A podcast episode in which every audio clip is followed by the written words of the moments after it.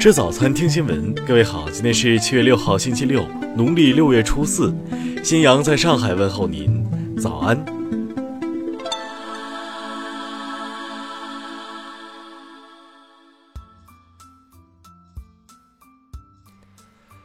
首先来关注头条消息：位于太原的山西青铜博物馆即将开馆，馆内文物因其是追缴回的被盗文物的特殊身份而引发关注。从二十世纪七八十年代开始，晋南盗墓日渐猖獗，当地盗墓分子在数年间勾结文物贩子，发展成盗购销一条龙的犯罪集团，和境外文物犯罪分子相互勾结，在当地官员提供保护伞的条件下，大肆盗犯国家文物，并通过各种非法手段形成盗犯文物的罪恶链条。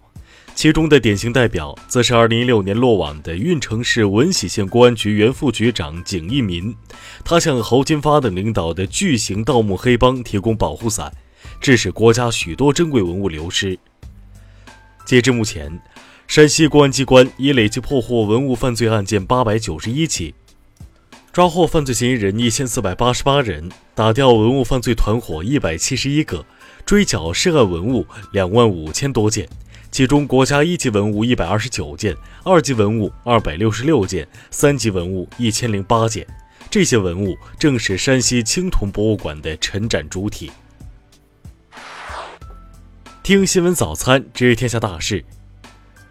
八月三十号，央行将发行二零一九年版第五套人民币。央行表示，发行新版人民币只是流通中现金的版别发生变化，不会导致通货膨胀。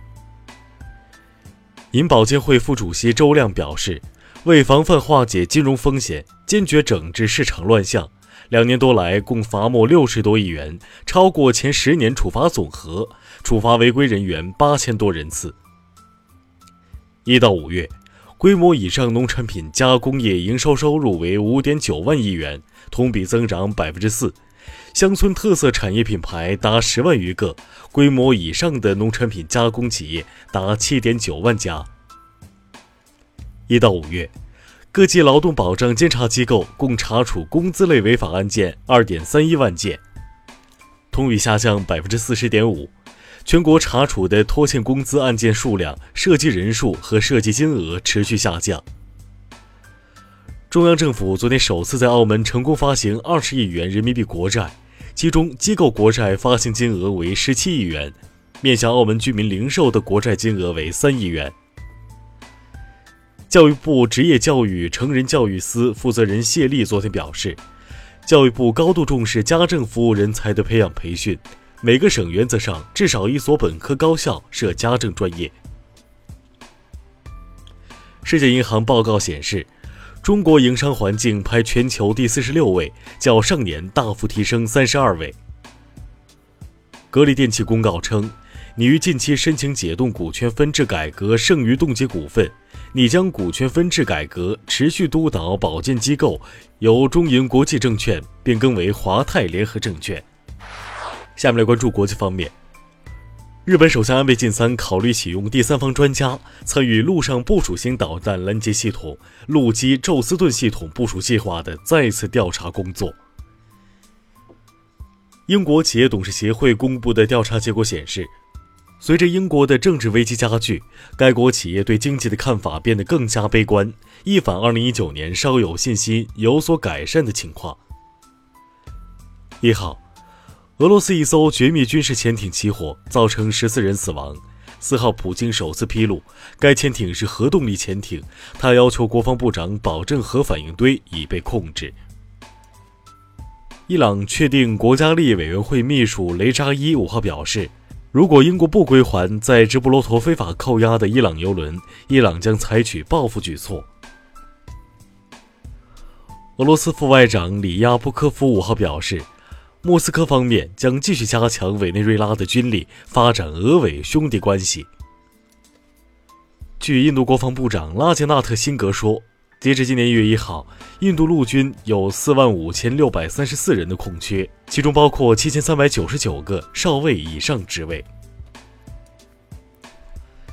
经为期两天的直接对话，苏丹过渡军事委员会和主要反对派自由与变革联盟当地时间五号就组建国家过渡时期治理机构达成协议。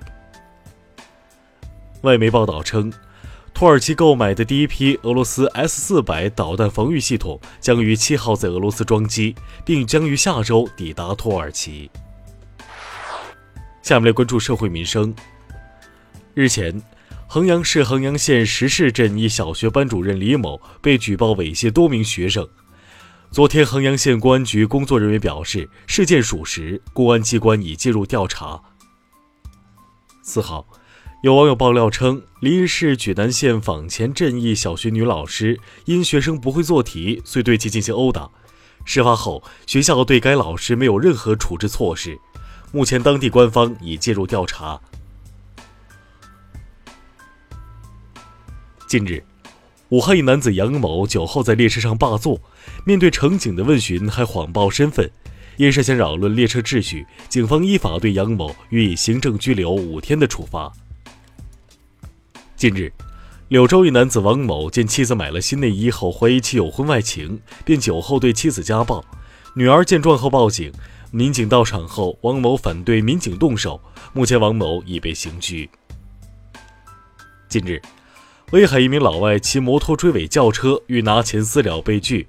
民警到达后，老外倒地不起，耗时两个小时完成酒精检测，显示为醉驾，其涉危险驾驶罪，将面临刑事处罚。下面来关注文化体育。中超联赛第十六轮赛事昨晚继续展开，恒大客场三比一战胜天海，取得七连胜，暂列积分榜头名。温网昨晚继续进行，在女单第三轮的比赛中，中国金花张帅二比零完胜沃兹尼亚奇，生涯首进女单十六强。在埃及政府的抗议下，佳士得四号将超过三千年历史的法老王图坦卡门的头部雕像拍卖，成交金额达五百九十七万美元。中国黄海候鸟栖息地昨天在阿塞拜疆巴库举行的世界遗产大会上获准列入世界遗产名录。以上就是今天新闻早餐的全部内容，请微信搜索 xwzc 零二幺，也就是新闻早餐拼音首字母再加数字零二幺。如果您觉得节目不错，请在下方拇指处为我们点赞。一日之计在于晨，新闻早餐不能少，咱们明天不见不散。